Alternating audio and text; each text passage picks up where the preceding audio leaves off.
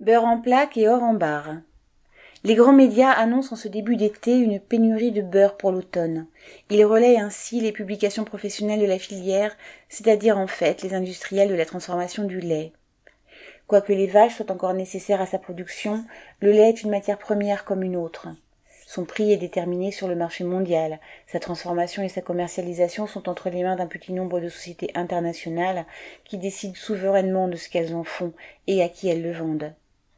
Que la production soit encore réalisée dans de petites exploitations comme en France ou qu'elle provienne de fermes géantes comme en Nouvelle-Zélande, la filière est dominée par trois géants, Lactalis, Nestlé et Danone.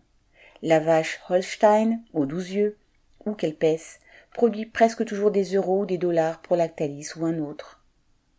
Le beurre aura augmenté de presque 70% en un an.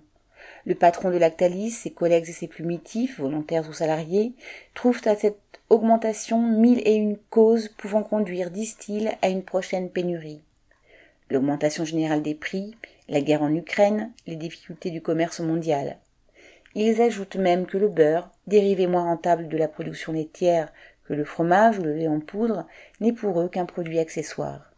Peut-être, mais pour des millions de familles, il est un produit de consommation courante indispensable.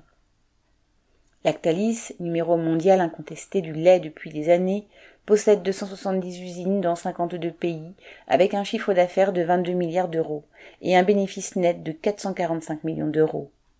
Celui-ci doit augmenter, quels que soient les aléas du marché ou du climat. Ses concurrents, à peine plus petits sur ce secteur, veulent la même chose. Les géants du lait répercutent les hausses de prix de leurs fournisseurs, ou plus probablement qu'ils saisissent l'occasion d'augmenter leurs profits, le coût final sera supporté par les consommateurs, c'est-à-dire essentiellement les familles populaires.